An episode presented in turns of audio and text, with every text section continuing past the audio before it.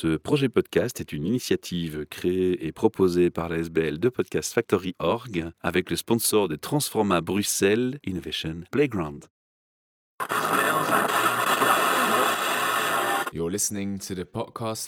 Bienvenue pour un nouvel épisode Midoricast, votre podcast sur l'environnement et la transition. C'est un projet de la SBL de Podcast Factory Org et aujourd'hui on est en partenariat avec le salon Hope à Namur, à l'Arsenal pour le 8 et le 9 octobre 2022. Si vous entendez ce podcast dans un an ou dans un mois ou dans six mois, chaque année ce salon a lieu et donc vous aurez l'opportunité de venir ici comme nous rencontrer ces gens formidables qui veulent changer le monde. Et pourquoi sommes-nous dans ce salon, chers auditeurs? Parce que voilà, nous aussi on veut mettre en avant ces personnes qui changent le monde et dans le partenariat, on a décidé de faire des interviews des exposants pour les mettre en avant. Alors face à moi, j'ai un jeune homme à qui j'ai même pas demandé son prénom parce que je laisse l'énergie de l'improvisation se mettre en place dans ces capsules. Vous me connaissez maintenant et je vais lui demander de se présenter avec son prénom, mais surtout aussi le nom de son projet. Alors moi c'est Yannick, j'ai créé la SBL de Natural Reset, qui est une association en éducation permanente qui met en valeur euh, la santé environnementale et l'environnement. Natural Reset, ça fait un peu comme Matrix, tu vois, le reset. Ouais, c'est ça. Réseau de déconnexion. D'abord, merci de m'octroyer ta confiance et de venir à mon micro. Dans un chemin de vie, quand on fait quelque chose, on porte pas qu'un projet, on porte une histoire. Comment est née l'étincelle où on se dit, là, je constate qu'il y a un besoin je veux apporter une solution parce qu'on est dans un salon des solutions et je veux euh, répondre. C'est plusieurs choses qui se sont goupillées du coup. C'est euh, moi-même qui étais euh, très très anxieux, qui suis toujours très anxieux d'ailleurs. Il y a ça, donc vraiment mon parcours de vie qui a fait que je suis passé par une dépression qui était assez intense et de laquelle je, suis sorti et qui s'est combinée en parallèle avec mes études en communication, en éducation permanente, où j'ai découvert justement toutes les études qui se faisaient sur le bien-être à travers euh, la nature en fait.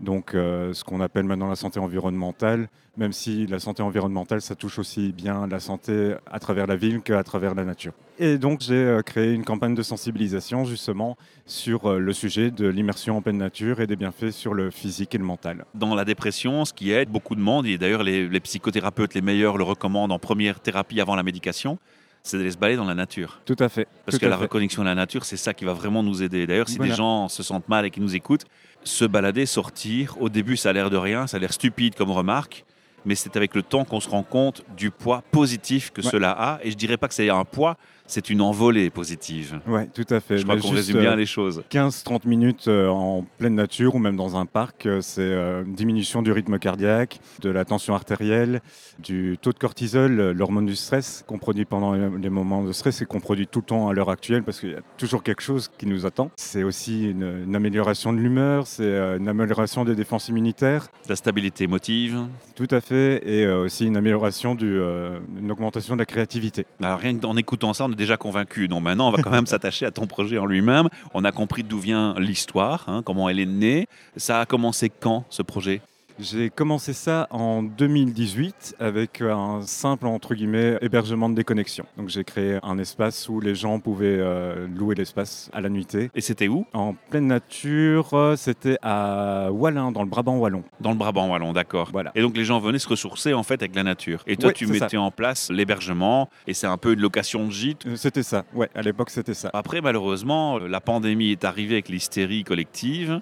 J'imagine que tu été impacté. Oui, et étrangement, ça, ça a impacté positivement en fait. Ça, c'est bien, une fois un, peu, un truc positif avec les, ce Covid. oui, oui. les gens, justement, avaient besoin de sortir de chez eux. Comme c'était un hébergement pour deux personnes, trois max avec un enfant, ça permettait de sortir avec sa bulle et euh, de rester en bulle. J'imagine qu'il est encore disponible, cet espace Non. Alors, ah. euh, ça a été mis euh, entre parenthèses parce que je n'ai plus de terrain, en fait.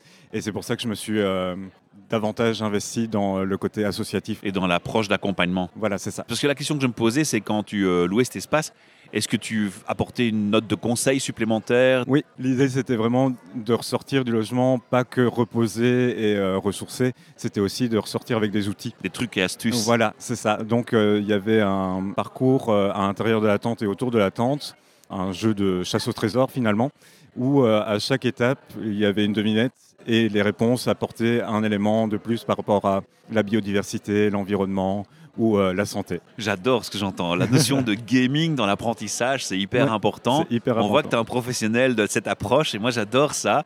On l'utilise dans les entreprises et dans les ressources humaines. Je sais pas si tu le sais, le gaming est un facteur fédérateur énorme, quoi, en fait. Oui, de la pédagogie active en soi. Alors maintenant, on va passer à la suite du projet. Donc, cet euh, espace se clôt où il réapparaîtra peut-être un jour, qui sait. Bientôt d'ailleurs. Ah, bah voilà. Dans le présent, par contre, j'aimerais que tu aides les auditeurs à visualiser ce que tu fais concrètement, là, maintenant, dans cette période. Concrètement, là maintenant, je crée des animations euh, socioculturelles qui sont euh, dirigées vers un public euh, précarisé. En présentiel? En présentiel, ouais. Toutes les animations, les activités sont en pleine nature en fait, pour mêler euh, le théorique à la pratique. Quoi. Vraiment apprendre sur le terrain ce qui nous fait du bien, aussi les questions de- d'environnement, sur la nature et tout ce qui englobe ça. Est-ce que les gens viennent à toi dans une région déterminée ou est-ce que tu peux te déplacer dans des endroits que tu ne connais pas et apporter la même valeur? Dans l'immédiat, je fais ça à Bruxelles avec deux animateurs nature et euh, je crée des partenariats avec d'autres associations.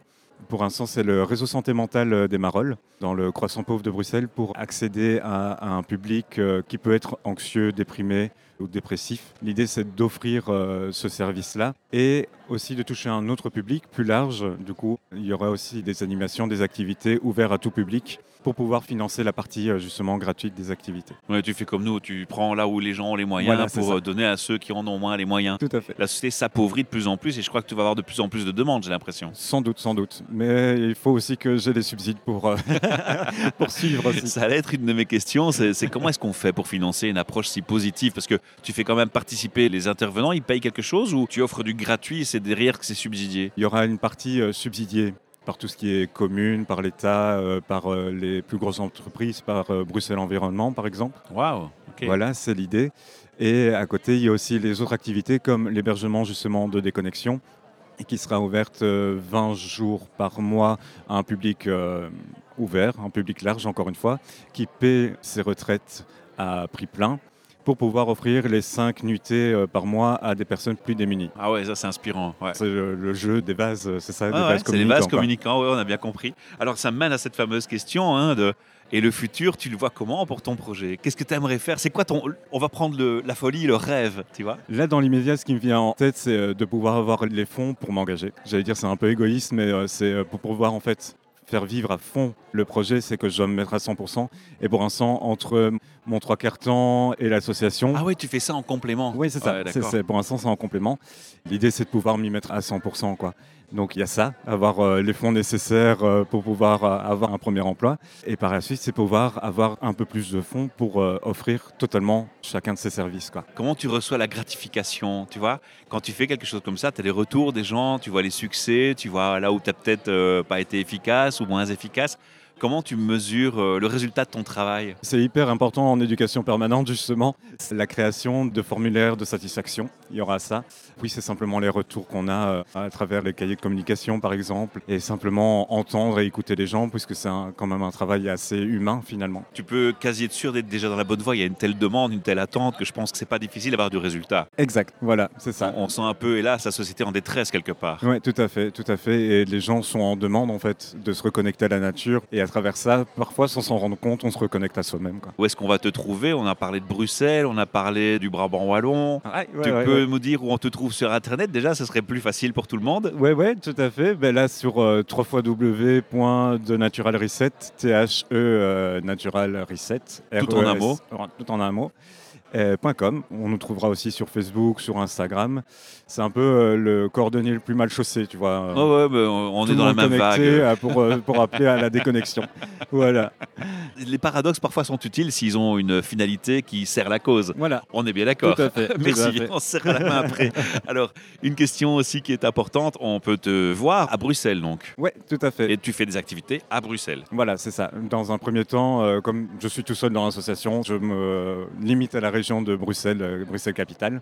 Et par la suite, je veux travailler sur la fédération Wallonie-Bruxelles. On espère que la- l'association va grandir. Et si on peut t'aider, je le ferai avec un grand cœur, avec beaucoup de plaisir. Et n'hésite pas à me revenir parce qu'on est avec notre studio à Bruxelles, à Evert, un coworking qui s'appelle Transform à Bruxelles. Ils ont un green label. Il y a des jardins de permaculture, des ruches d'abeilles. On est en plein dans le sujet. Génial. Donc je t'invite à passer me dire bonjour là-bas et on fera une interview beaucoup plus longue pour aller plus en profondeur parce que je crois qu'il y a encore beaucoup de choses à dire. Alors ce que je propose de faire en attendant à nos auditeurs, c'est de t'encourager de te remercier, de te féliciter, de te donner l'énergie, la pêche et de te faire connaître avec nous. Parce Yes. que notre but, c'est de te faire connaître, mais sans les auditeurs, pour partager le podcast, faire un like, un commentaire, ça marchera moins bien.